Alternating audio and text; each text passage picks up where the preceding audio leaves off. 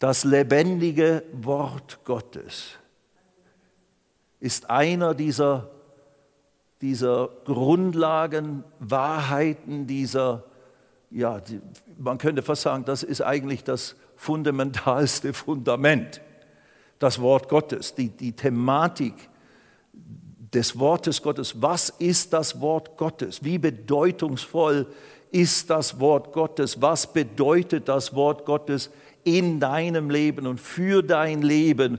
Und eben auch, wie ist deine Beziehung zum, zum Wort Gottes, zur Bibel?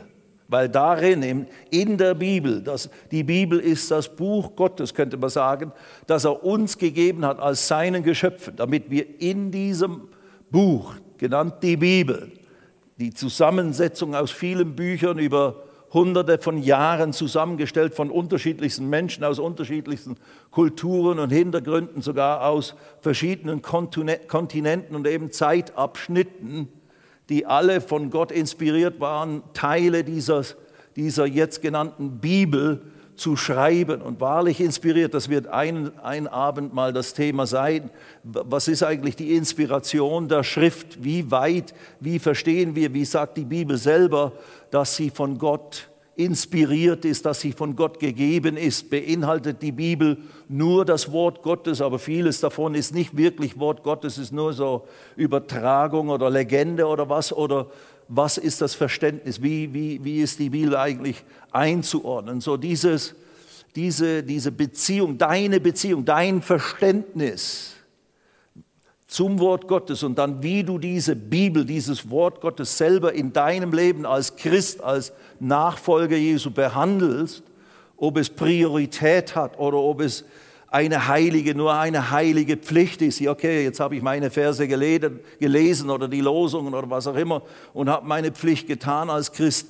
Oder ist es für dich wirklich essentielle äh, äh, äh Notwendigkeit? Hast du eine Liebesbeziehung förmlich entwickelt zum Wort Gottes? Was ist der Stellenwert des Wortes Gottes in deinem Leben? Das ist die große, große Frage und die Antwort darauf, also wie deine Beziehung oder wie die Behandlung, wie du das Wort Gottes behandelst oder einschätzt, bewertest und eben dann damit umgehst, das hat entscheidende Auswirkungen auf dein, auf dein Leben, wie dein Leben sein wird oder wie dein Leben zumindest werden wird.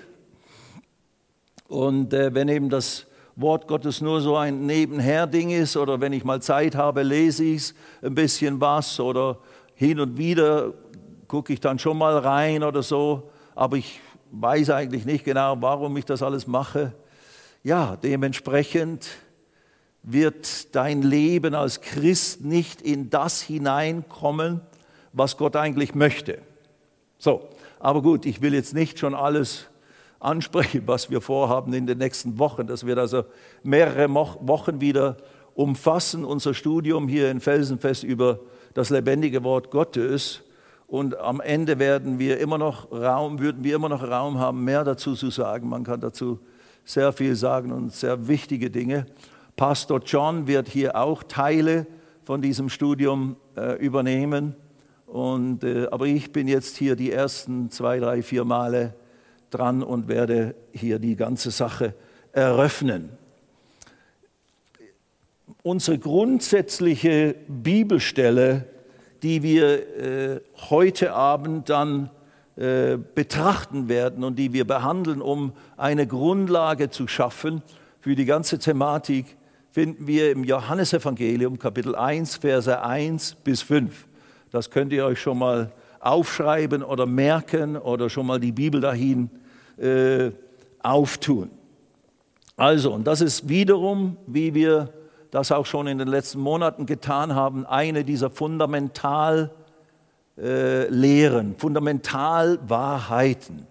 Fundamente ist, äh, ist, worauf man ein Haus baut. Wenn ein Haus keine Fundamente hat, ich bin Maurer von Beruf gewesen, wenn ein Haus keine Fundamente hat oder schlechte Fundamente hat, dann ist es sehr anfällig für Zerstörung, für Risse oder sogar, dass es einstürzt eines Tages. Jesus hat es benutzt als, äh, als, wesentliches, als wesentliche Illustration äh, in Bezug auf das, was er redet. Wenn ihr das tut, dann seid ihr, was ich sage, also Täter des Wortes seid, dann baut ihr euer Haus auf Felsen. Und wenn der Sturm kommt, wenn die Herausforderungen des Lebens kommen, wird euer Leben nicht zerstört werden, werdet ihr nicht verzweifeln, werdet ihr nicht untergehen, äh, wie der Rest der Welt auch, sondern nein, euer Haus wird zwar getestet und erschüttert und man merkt, dass eben ein Sturm da ist und so weiter und so fort, aber dein Leben, du selber wirst stehen bleiben können und wirst festgegründet sein auf der Wahrheit dessen, was Gott uns in seinem Wort vermittelt. Wenn du eben diese Fundamente der, des Wortes Gottes nicht in deinem Leben hat, hast, dann bist du anfällig für alle möglichen Dinge. Und das, das ist halt das, die Realität dieses Lebens in dieser gefallenen Welt, in der wir alle leben.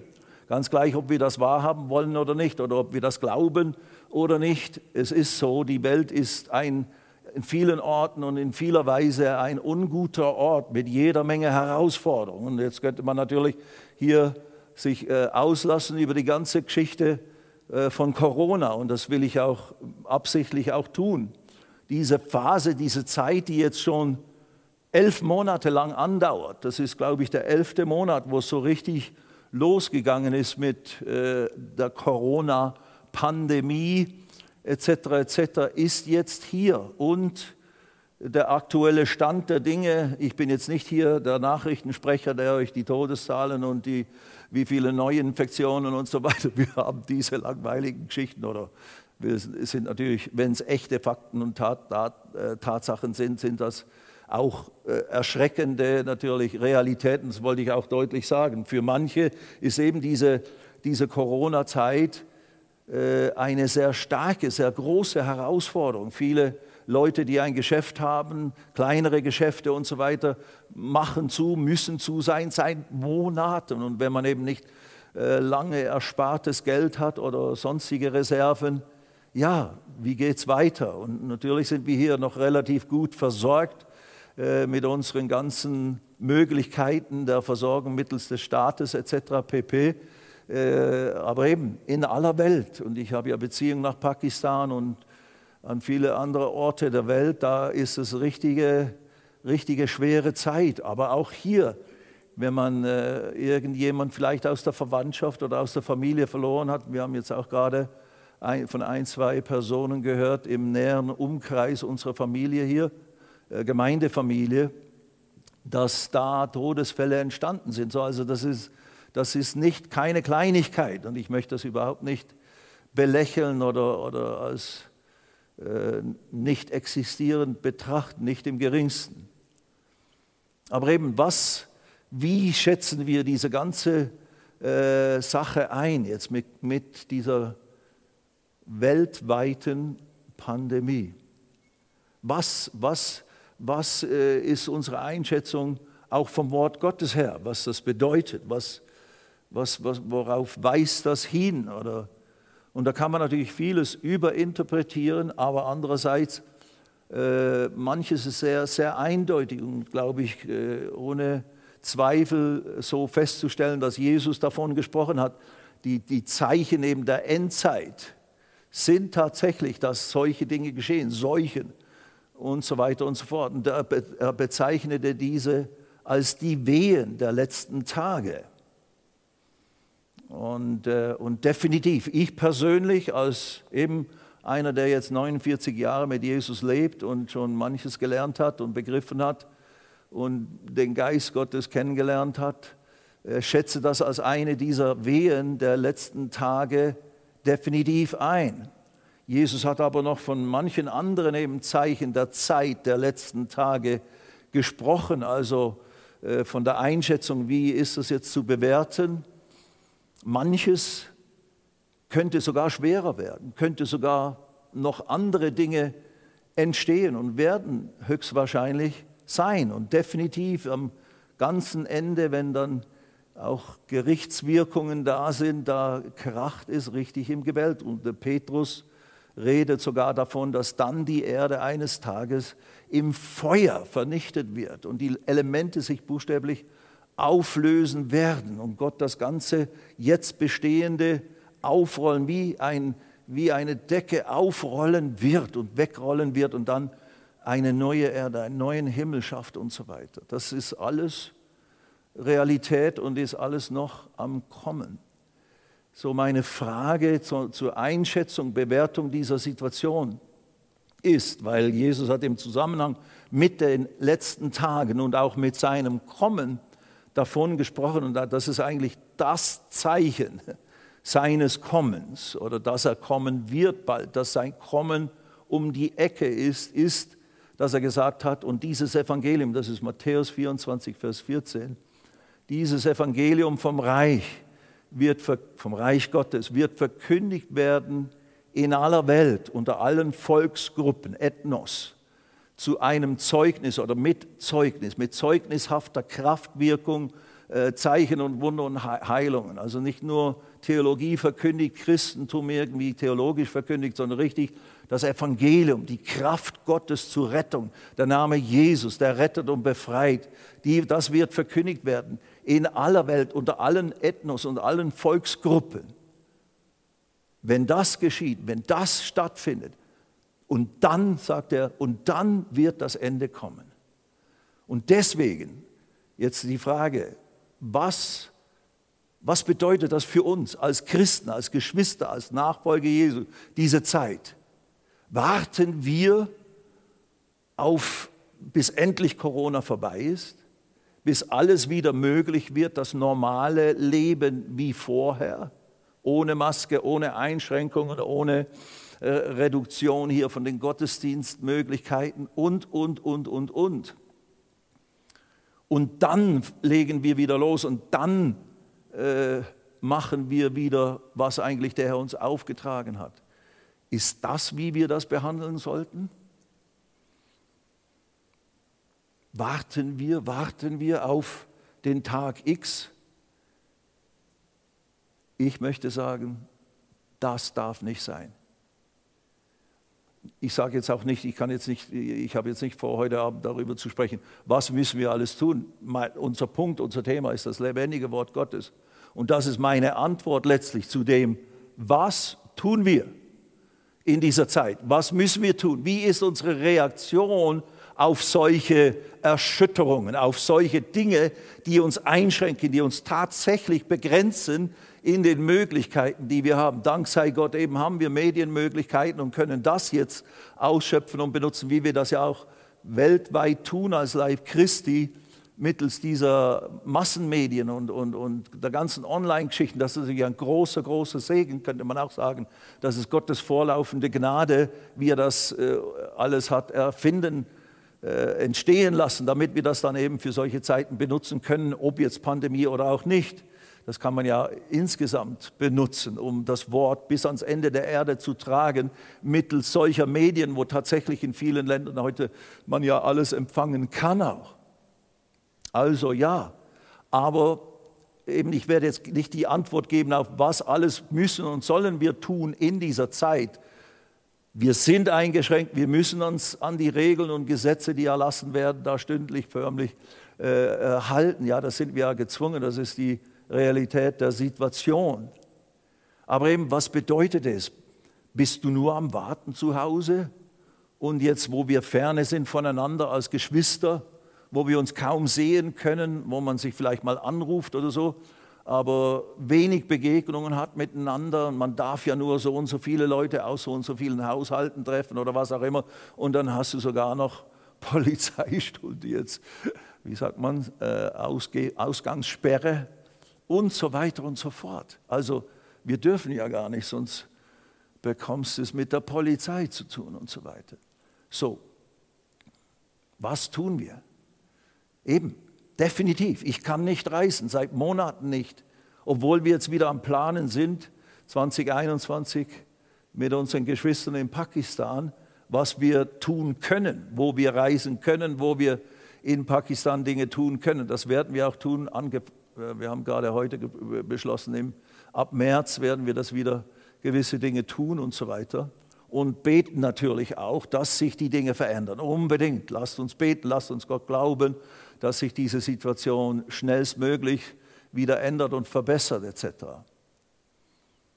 Aber eben auch wir, auch ich, der ich als Evangelist tätig bin und, und vielen Menschen das Evangelium gepredigt habe in den vergangenen Jahren und wir jährlich fünf bis sechs Mal oder so äh, nach Pakistan oder davor nach Indien gereist sind, um vielen, vielen Menschen das Evangelium zu predigen. Wir sind letztes Jahr zweimal in Pakistan gewesen, anstatt fünfmal oder sechsmal. So also stark eingeschränkt und haben auch nichts sonst groß tun können, außer Hilfsaktionen äh, für Betroffene von Corona und so weiter. Haben wir Gelder geschickt und unsere Geschwister haben da Dinge unternommen. So, wir haben schon ein paar Dinge getan. Aber was, ja, eben vieles können wir nicht tun, tatsächlich.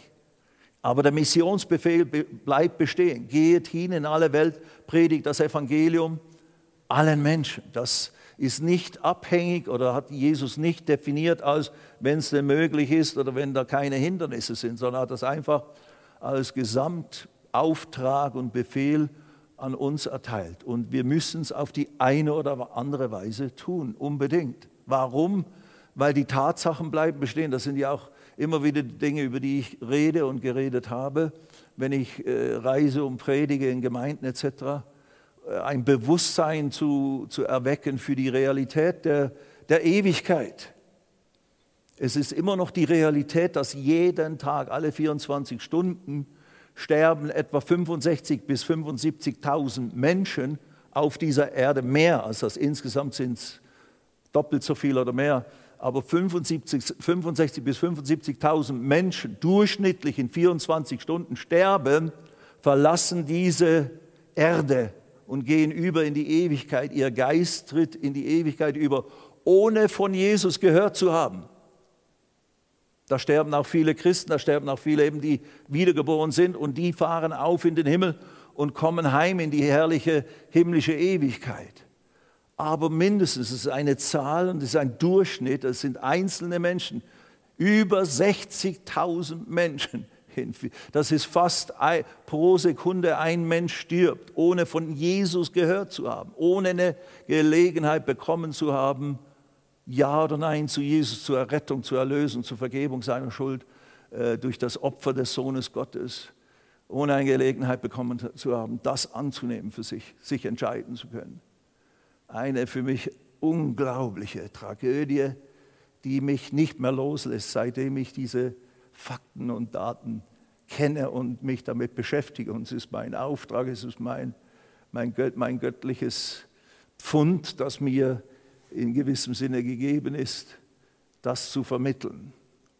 Was ist mit denen, jetzt wo wir noch mehr eingeschränkt sind, um zu den Unerreichten das sind die Unerreichten. Die, die nie das Evangelium gehört haben, sind unerreichte Menschen. Und diese unerreichten Menschen, die meisten von ihnen können nichts dazu tun, um, um, um selber irgendwie nach der Lösung zu suchen, also ihr Dorf zu verlassen, weil sie zu arm sind, weil sie gar keine Möglichkeit haben, weil sie auch keinen Anschluss an irgendwie Internet oder Medien haben oder sowas. Davon gibt es drei Milliarden, mehr als drei Milliarden, die, keine, die als unerreicht gelten noch nie von Jesus gehört haben, noch nie das Evangelium gehört haben, nicht wissen, dass es eine Rettung gibt. Und viele von ihnen, ich habe ja solche Leute kennengelernt in Südindien in unseren ja, Jahren, der, wo wir dort evangelisiert haben. Viele von denen, die das dann zum ersten Mal hören, haben sofort diese beste aller Botschaften angenommen, haben Jesus in ihr Leben eingeladen, sind soweit wir das beurteilen können, in ihrem Geist von neuem geboren worden. Und wenn sie jetzt sterben, kommen sie in den Himmel und so weiter und so fort. So, was, was tun in dieser Zeit? Ich glaube, das hat mir der Herr auch für die Botschaft am Sonntag gegeben. Ich predige hier im Gospel Life Center im Sonntagsgottesdienst, freue mich sehr darauf und ich glaube, der hat mir eine richtige Botschaft. Um drei Uhr nachts gegeben bin ich wach geworden und konnte nicht mehr schlafen und dann fing sich an, etwas in mir zu entwickeln. Und darum ging es. Was tun wir? Was tun wir mit dem, was wir haben, was uns gegeben ist? jetzt auch in dieser eingeschränkten Zeit, warten wir, dass sich irgendwie alles wieder ändert? Ja, ich warte auch, gar keine Frage. So ein, ein Element von Warten ist gegeben, gezwungenermaßen praktisch. Aber ist das alles, was wir tun können? Einfach nur warten und hoffen, dass es irgendwann mal sich ändert. Und jetzt, wenn man so die Dinge anhört, die da angekündigt werden, dann dauert das ja noch Monate oder bis zum Sommer oder wer weiß, was dann ist. You know? Das hatten wir ja schon vor Monaten alles gedacht und, und, und, und, und so. Wie lange geht denn das alles weiter? Und so weiter und so fort. Was tun in der Zwischenzeit? So, wir alle sind gezwungen zum Warten einerseits. Aber Jetzt komme ich endlich zu meinem Punkt. Aber nein, das ist schon alles von Herzen, was ich hier sage. Dies ist die Zeit in diesem gezwungenen Fasten, in diesem gezwungenen Sabbatjahr. Natürlich, viele von uns arbeiten weiter, sind im Homeoffice, haben von mir aus mehr am Hut und müssen jetzt noch unsere Kinder äh, schulen und machen und tun, also sind von Beschäftigung eigentlich immer noch gut ausgelastet. Aber in dieser Zeit des Zurückgezogenseins, in dieser Zeit des Eingeschränktseins, ich kann sagen, ich bin auch im Homeoffice.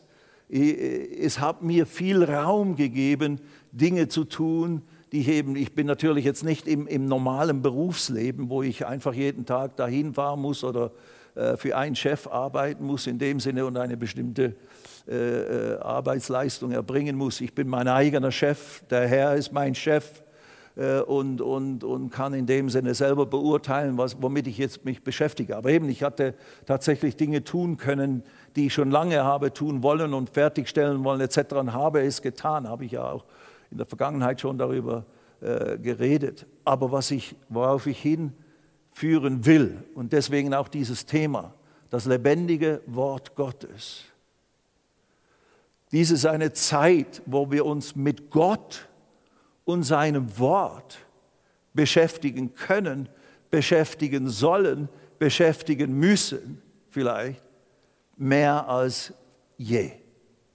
Wenn nicht jetzt, wann dann? wenn wir wieder alles machen können, wenn wir wieder überall um die ganze Welt fliegen und reisen und, und uns unterhalten können und ablenken können und Partys feiern können und da, da, da, da, da und dann sehen und dann hier und dann nach da äh, gehen, dann äh, haben wir immer nie die Zeit. Jetzt, das ist ja auch Fasten, die Jugend hier hat eine Fastenzeit ausgerufen vor kurzem Fastenzeit ist ja nicht nur, ich will jetzt auf Essen verzichten und durch diese Qual des, des Quälens des Fleisches äh, werde ich geistlicher. Nein, das ist ja eigentlich nicht der Zweck des Ganzen, sondern durch die, durch die Tatsache, dass ich weniger Zeit verbrauche mit den normalen Dingen, die legitim sind zu tun, dass ich sogar darauf verzichte, schaffe ich Raum, schaffe ich Zeit, um was zu tun, um eben mit Gott zu sein, Gott zu suchen ihn zu suchen, ihn vor ihm zu sein, sein, mit seinem Wort zusammen zu sein. Und das bringt mich jetzt zum Thema. Wenn du dich mit dem Wort Gottes beschäftigst, beschäftigst du dich mit Gott. Gott und sein Wort sind eins. Gott hat sich als erster erster Gedanke hier, Gott also als, als grundlegende Aussagen und dann über die Wochen werden wir das im Einzelnen ausbauen und anhand der Schrift verstärken und verdeutlichen. Aber ganz fundamental gesprochen ist die Bibel, Gottes Wort, ist die Offenbarung Gottes von sich selber. Gott offenbart sich, stellt sich dar, zeigt sich der Welt, zeigt sich den Menschen offenbart sich, enthüllt sich sein geistliches, unsichtbares Wesen, sein nicht vom sündigen Menschen nicht verstandenes Sein. Wie ist Gott? Wer ist Gott? Was tut Gott? Was tut Gott nicht? Das wird, das offenbart Gott, enthüllt Gott, erklärt Gott, macht Gott deutlich und zwar in starker, endgültiger, schwarz-weiß, könnte man sagen, Malerei in starker Form äh, offenbart sich Gott durch sein Wort.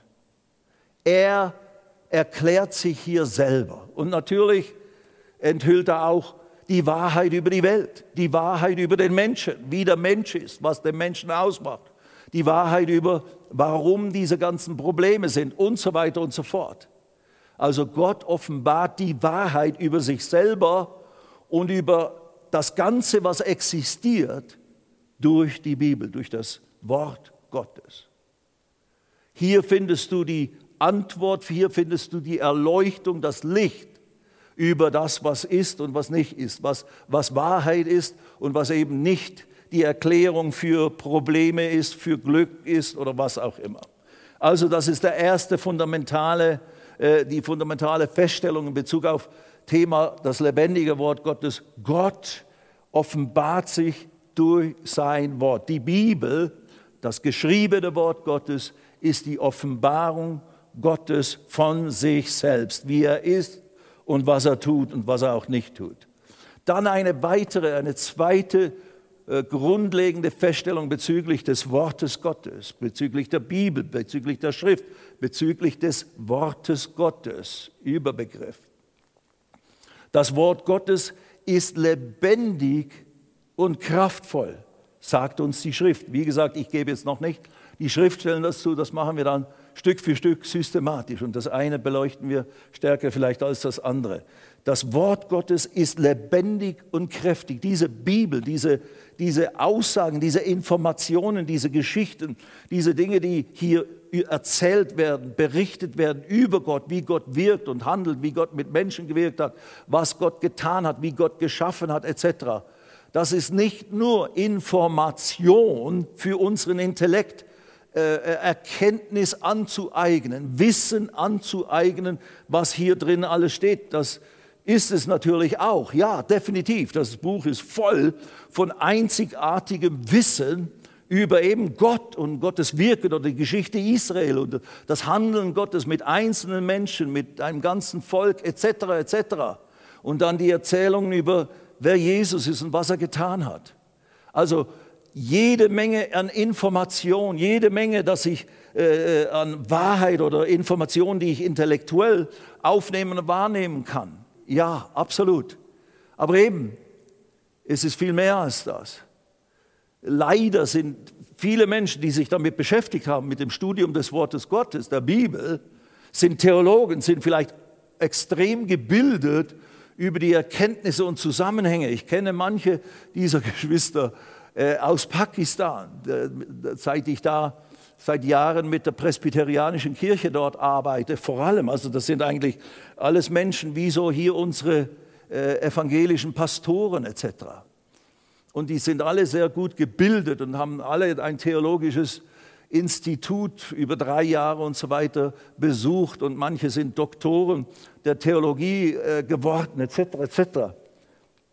Aber eben manche von ihnen staunen oder sind so dankbar oder äh, erleben, wie wenn sie irgendwie anfangen, diese Bibel und das Wort Gottes neu zu verstehen, seitdem dieser alte Hippie äh, von Gott dahin geführt wurde und angefangen hat, gewisse Dinge zu lehren, zum Beispiel auch über das lebendige Wort Gottes. Das war das letzte Seminar, das wir gehalten haben dort in Gujranwala, über vier Tage und so weiter. Und äh, nicht, dass ich jetzt das Gefühl hätte oder sagen möchte damit, ich bin jetzt der große Gelehrte oder so. Nein, nein, nein eben nicht. Aber äh, die können mir alle, der eine von meinen Freunden, der, der, der kann Hebräisch lehren, der, der hat den, den Doktor gemacht in, über Althebräisch und der kann Dinge aus dem Alten Testament äh, herausklamüsern, da habe ich keinen blassen Dunst davon. Und doch eben ist ein Unterschied, der ist auch gleichzeitig geistlich, ein geistlicher Mann ist also auch wiedergeboren und hat nicht nur wunderbares Wissen, sondern tatsächlich auch Offenbarungserkenntnis und durch seine lebendige Beziehung zu Jesus. Also wenn man beides hat, gutes theologisches Wissen und eine lebendige Beziehung zu, zum Herrn und zum Wort Gottes und, und, und auch die geistlichen Zusammenhänge versteht, ja, dann ist man super versorgt, dann ist, äh, ist es ein großer Segen. Aber eben dieses Wort Gottes ist nicht nur eine Quelle von erstaunlicher Information, auch geschichtlichen äh, Dingen, die immer wieder bestätigt werden, auch durch äh, äh, säkulare Quellen etc., sondern sie ist vor allem, das ist eben die, was wir sagen wollen, das Wort Gottes ist lebendig und es ist kraftvoll. Das Wort Gottes ist etwas Übernatürliches. Dieses Wort, man könnte fast sagen, jedes Wort in dieser Bibel hat Gottes Leben in sich drin, hat Gottes geistliche Substanz in sich drin und ist ein Übermittler von der Kraft und, und der Herrlichkeit oder der Wesensart Gottes. Also das Wort Gottes ist etwas Übernatürliches. Es hat auch schöpferische Kraft in sich drin. So, das ist das Wort Gottes. Äh, äh, es ist, äh, Gott offenbart sich darin, sein eigenes Wesen.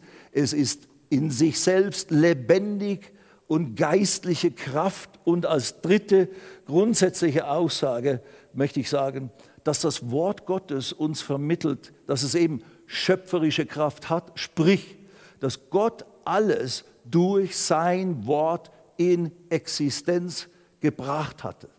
Also das, das Wort Gottes hat schöpferische Kraft. Gott, wenn er die Worte, die von sich freisetzt und spricht, hat es in sich das Potenzial, das hervorzubringen, das entstehen zu lassen, was Gott da hineingelegt hat, was Gott da gesprochen hat. Das haben wir ja schon in unserem Studium über Der Glaube spricht, einer der letzten äh, Serien hier, äh, äh war darin beinhaltet. Die Kraft des Wortes Gottes, wenn es durch Glauben gesprochen und freigesetzt wird, auch wenn, es, wenn wir es benutzen und in unseren Mund nehmen und das Wort Gottes in unsere Lebenssituationen hineinsprechen, hat es die Kraft, das Potenzial, göttliche Wirkung zu verursachen und übernatürlich Dinge zu verändern, Dinge zu verbessern, Dinge zu lösen, Dinge zu binden, was auch immer.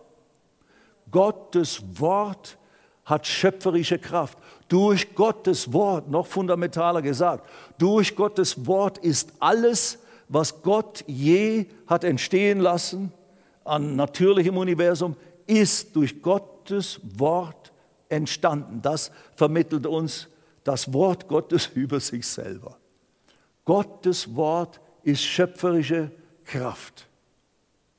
Und jetzt eben ist die Frage, wenn ich diese grundsätzlichen Dinge, man könnte wahrscheinlich jetzt noch 50 andere Punkte anführen, aber das sind für mich diese entscheidenden großen Hauptpauschalaussagen zum Wort Gottes, die wir, wenn du das begreifst und wenn du das immer wieder, wenn du die Bibel nimmst und öffnest und anfängst sie zu lesen, anfängst mit ihr, mit Gott mittels seines Wortes Gemeinschaft zu haben, dann ist, werden diese ganzen Punkte wirksam.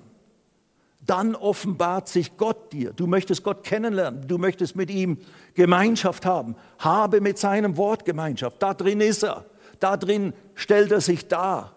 Du möchtest äh, äh, äh Gottes Geist, Gottes Substanz, Gottes Kraft in deinem Leben erfahren erleben. Nimm sein Wort auf und lass es in dich hinein, diese Kraft, die da drin ist, des Lebens, der Heilung, des Friedens, der, der Freude und all diese Dinge. Lass es ihn in dich hineinbringen durch sein Wort. Du brauchst, äh, du musst Dinge in, in deinem Leben müssen sich verändern oder äh, sollen eben neu geschaffen werden oder da soll etwas entstehen, was, äh, oder Heilung entstehen oder etwas entwickelt werden, was noch nicht ist. Nimm Gottes Wort und lerne es freizusetzen und in deine Situation zu, zu säen wie Same und es wird das hervorbringen, was Gott da hineingelegt hat an schöpferischer Kraft.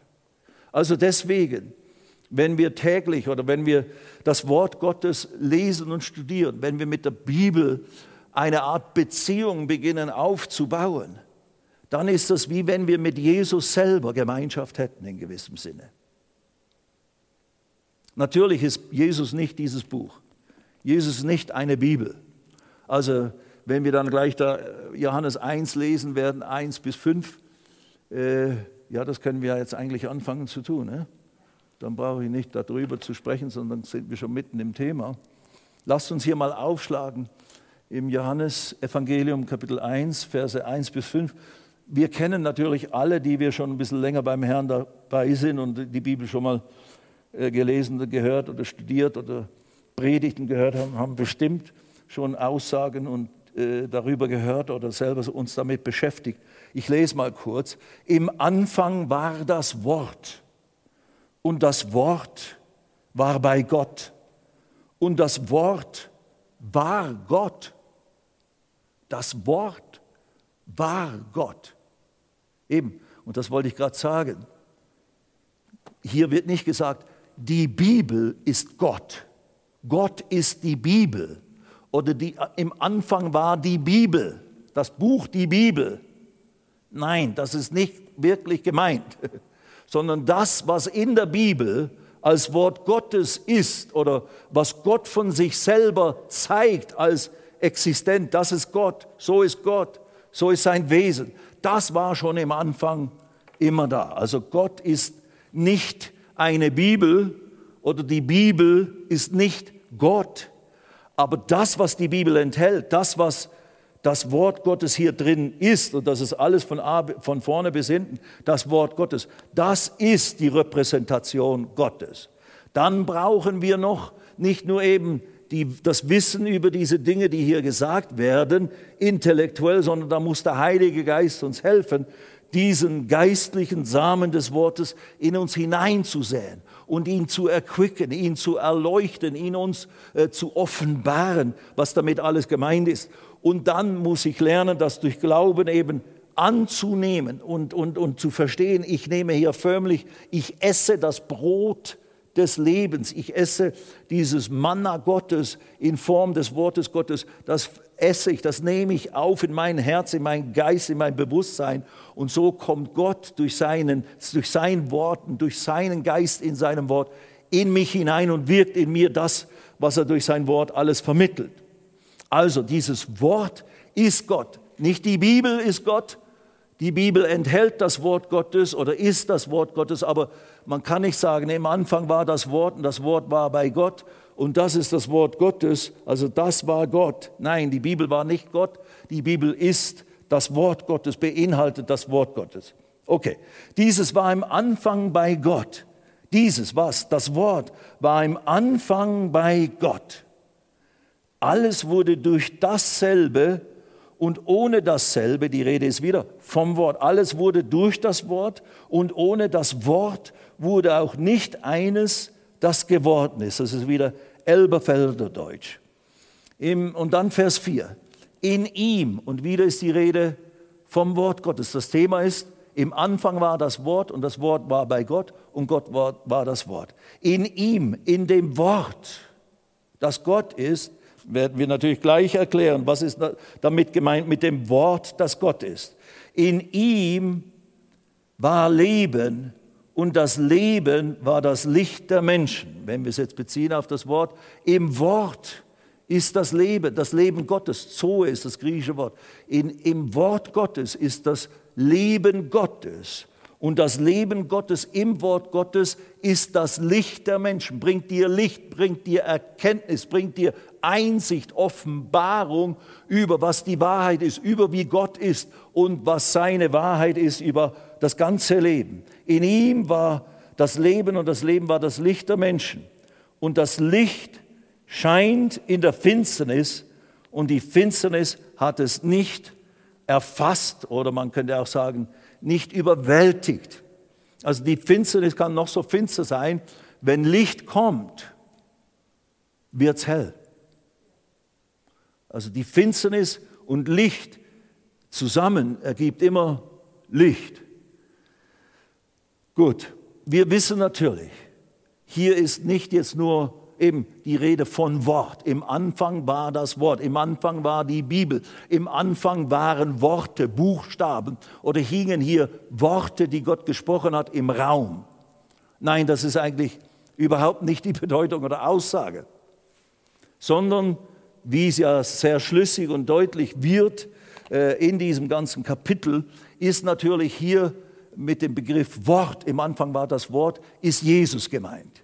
Ganz klar ist der Sohn Gottes gemeint. Wir lesen Vers 14 und das Wort wurde Fleisch und wohnte unter uns und wir haben seine Herrlichkeit angeschaut, eine Herrlichkeit als eines Eingeborenen oder Monogenus ist das Wort im Griechischen, eingeboren. Das hört sich so wie eben so ein Eingeborener im Dschungel irgendwo mit dem Lendenschurz. Das, nein, der Monogenus, der einzig von Gott gezeugte, der von einzig Gott gezeugte, der Monogenos Teu. Und das Wort wurde Fleisch, wohnte unter uns und wir haben seine Herrlichkeit angeschaut.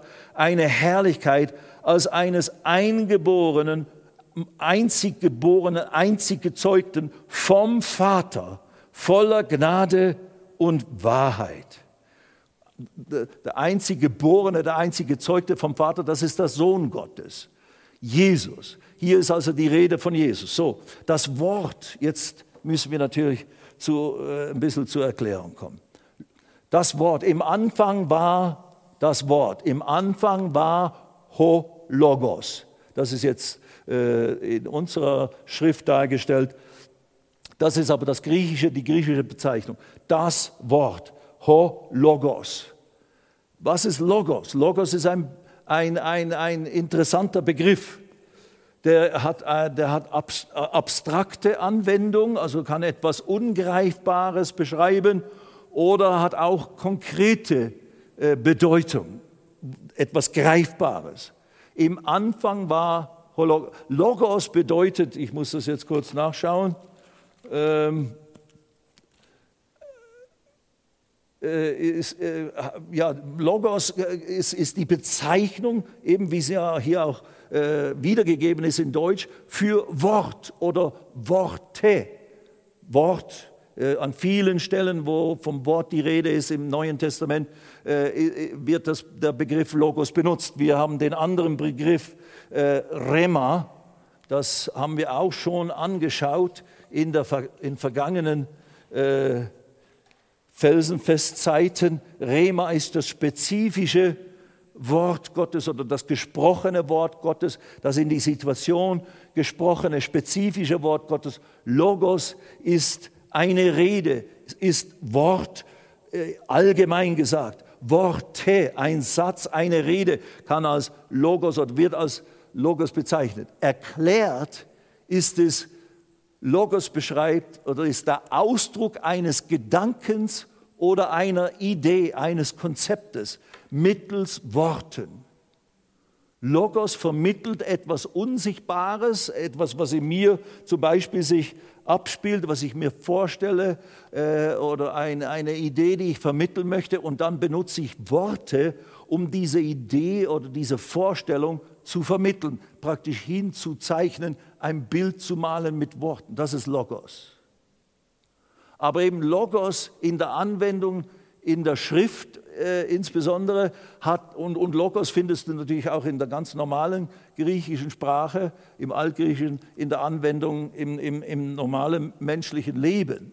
Aber wir beziehen es jetzt hier auf die Bezeichnung äh, hier im Wort Gottes. Logos auch hat ein, eine, eine konkrete Anwendung, also sprich etwas, was nicht ungreifbar, das wäre abstrakt, greifbar ist, etwas, was äh, Substanz hat praktisch. Also was wäre das gemeint? Im Anfang war der Logos und der Logos war Gott. Und dann heißt es, und das Wort wurde Fleisch, wurde konkret, wurde sichtbar. Also Logos ist natürlich die Bezeichnung auch für Jesus Christus, für den Sohn Gottes. Der Sohn Gottes verbirgt sich in gewissem Sinne hier hinter dem Begriff Wort. Im Anfang war der Sohn Gottes, war Jesus. Aber er wird hier eben nicht Jesus genannt, weil im Anfang war er in dem Sinne auch noch nicht als Jesus bezeichnet, sondern das ist der Name, wo er zum Erlöser, wo er offenbar wurde und zum Erlöser der Menschheit wurde. Im Anfang war da war Jesus und, das, und Jesus, der Sohn Gottes, war bei Gott und der Sohn Gottes war oder ist Gott. Dieser war im Anfang bei Gott. Alles wurde durch ihn, dasselbe, durch ihn, den Logos, den Sohn Gottes. Und ohne ihn, ohne dasselbe, ohne Jesus wurde auch nicht eines, das geworden ist. Also hier ist die Formulierung des Johannes unter der Inspiration des Heiligen Geistes. Jesus ist der Schöpfer. Im Kolosserbrief schreibt der, der Paulus über Jesus, dass er der Schöpfer ist von allem, was eben geschaffen ist, von allen Gestirnen, von der ganzen Erde, dem ganzen Universum etc. Jesus ist der Logos Gottes, der die Dinge in Existenz gebracht hat. Das ist hier auch die Aussage. Alles wurde durch dasselbe oder durch ihn, Jesus, äh, geschaffen und ohne dasselbe wurde auch nicht eines, das geworden ist. Und in ihm, in Jesus, in dem Sohn Gottes, war das Leben, das Leben Gottes. Er, er ist Träger des Lebens Gottes, brachte das Leben Gottes hier in diese Welt, also in diese Welt, als das Wort Fleisch anzog und in diese Welt kam. Und das Leben war das Licht der Menschen. Wenn du Jesus dann erkanntest als das, wer er ist, der Sohn Gottes, der Erlöser, der Retter, ihn aufgenommen hast, ist dieses Leben Gottes, das in ihm war, ist in dich hineingekommen. Halleluja. Und das Licht scheint in der Finsternis und die Finsternis hat es nicht erfasst. Also, Logos hat eine Bedeutung von das Wort. Hier, die Bibel, die Worte Gottes. Wenn man will, sind das alles der Logos Gottes, das geschriebene Wort Gottes, die Offenbarung Gottes mittels seines Wortes ist der Logos. Und im Logos ist das Leben. Im Logos ist Geist, ist Kraft, ist Licht. Das Logos hat alles in Existenz gebracht. Und dieses Wort und diese Worte Gottes in der richtigen Anwendung, das ist jetzt natürlich eine ganz große Pauschalaussage, wenn diese Worte Gottes aufgenommen werden, wenn wir sie lesen, wenn wir sie in der Gemeinschaft mit dem Herrn, in der stillen Zeit sogenannte, wenn wir uns damit beschäftigen, das aufnehmen, nimmst du das Leben Gottes, die Kraft Gottes, Jesus förmlich, Gott förmlich durch sein Wort in dich selber auf und empfängst daraus Kraft und Leben und Substanz. Das ist nicht immer ein gefühlsmäßiger Vorgang. Da kann man über Jahre, und ich mache das jetzt seit 49 Jahren, täglich das Wort Gottes lesen, meistens morgens und abends, und mich damit beschäftigen. Und jetzt tatsächlich, wie auch mein Appell am Anfang war, äh, äh, mehr denn je in gewissem Sinne, nehme ich mir tatsächlich Zeit, mich mit dem Wort Gottes, mit Gott und seinem Wort auseinanderzusetzen und zu beschäftigen und es zu verstoffwechseln. Und es gibt mir große Kraft, es gibt mir großen Segen, es macht mich fähig für die Dinge des Herrn, wenn du so willst. Und so weiter. Und lädt meine geistliche Batterie auf und macht mich fähig, äh, äh, ja, wie soll ich sagen, der Mann Gottes, der Mensch Gottes zu sein, der ich eben sein soll. Das bedeutet lange nicht, dass ich jetzt vollkommen wäre oder nie mehr irgendwelche äh, Anflüge von Fleischlichkeiten oder, oder Versuchungen erlebe etc. etc. Nein, nicht dergleichen. Aber das Wort Gottes in der richtigen Weise empfangen und aufgenommen und sich damit zu beschäftigen, ist wie beschäftigen mit Gott selber. Also heute in diesem ersten Teil und ersten Plädoyer ist, ist der Punkt, wenn du dich mit dem Wort Gottes beschäftigst, wenn du dich mit der Bibel beschäftigst, beschäftigst du dich mit Gott. Mach dir das deutlich. Ganz gleich, wann du eben diese Bibel aufschlägst oder wenn du Worte Gottes in, äh, äh, äh, zitierst oder darüber nachsinnst und meditierst oder du hast Stöpsel im Ohr und hörst die Bibel auf äh, was immer, USB oder wie auch immer, Handy, ist ja alles heute so grandios zur Verfügung und geh bis in der S-Bahn oder beim Spazieren oder sowas und hörst das Wort Gottes. Mach es dir deutlich. Es ist nicht ein mystischer Vorgang in dem Sinne, es ist nicht ein, äh, wie ein Zauber, nein, aber es ist ein geistlicher Vorgang. Gott in seinem Wort kommt in dich hinein. Und wenn du es tatsächlich aufnimmst und empfängst, wird es in dir wirksam und bringt das hervor, wozu es eben fähig ist, äh, in dir Dinge hervorzubringen, die dem Willen Gottes gemäß sind. Gott und sein Wort sind eins. und diese großen, äh, noch einmal gelesen, diese großen, großen äh, Feststellungen treffen auf die gesamte Schrift, auf das gesamte geschriebene Wort Gottes zu. Im Anfang war das Wort und das Wort war bei Gott und das Wort war Gott, Jesus. Dieses war im Anfang bei Gott. Alles wurde durch dasselbe.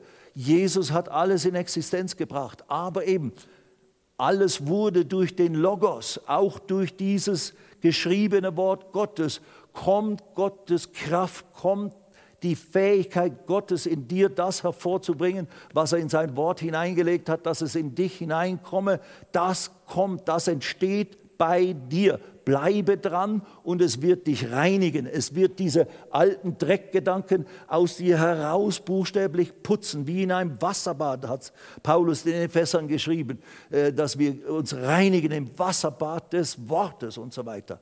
Viele Leute versuchen immer durch alle möglichen Aktionen oder bete du mal und natürlich, versteht mich ja nicht falsch, beten für jemanden, im Namen Jesu gebieten, äh, beten, dass der Heilige Geist wirksam wird. Ja, das ist der andere Aspekt in dem ganzen äh, Thema hier. Wort Gottes ist eine Seite, der Heilige Geist ist die andere äh, Seite. Beides zusammen wirkt immer miteinander. In der Schöpfung hat Gott sein Wort gesprochen, wurde das Wort freigesetzt und der Heilige Geist hat über dem, dem, der, der Tiefe, dem Tohu Wabohu gebrütet und dann das gesprochene Wort hervorgebracht in Existenz gebracht. So der Heilige Geist, wenn wir studieren, wenn wir uns mit dem Wort Gottes beschäftigen, Heiliger Geist, hilf mir es zu verstehen. Erleuchte mich, mach es, erquicke es in mir, mach es mir lebendig und so weiter. Aber eben, lerne dieses Wort in dich aufzunehmen, lerne es zu verstoffwechseln, lerne es zu sprechen.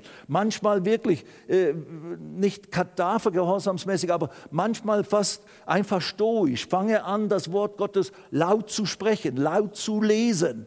Die, die Schriftstellen, die da sind, ob sie jetzt ganz persönlich zu dir was äh, aussagen oder einfach Aussagen Gottes sind.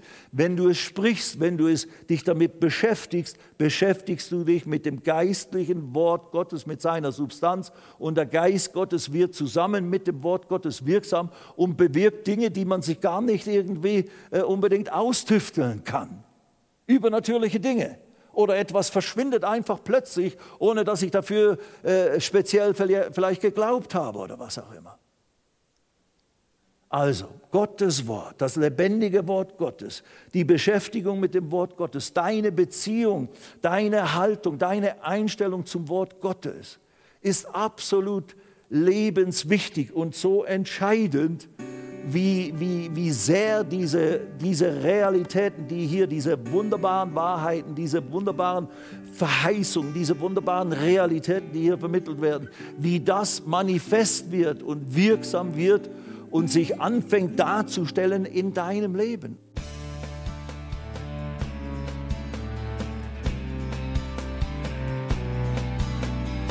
Liebe Zuhörer, das war ein Ausschnitt eines Gottesdienstes hier im Gospel Life Center. Auf unserer Website www.gospellifecenter.de können Sie die Notizen für diese und andere Predigten nachlesen und sich über die Arbeit von Gospel Life Center informieren. Wir wünschen Ihnen Gottes Segen.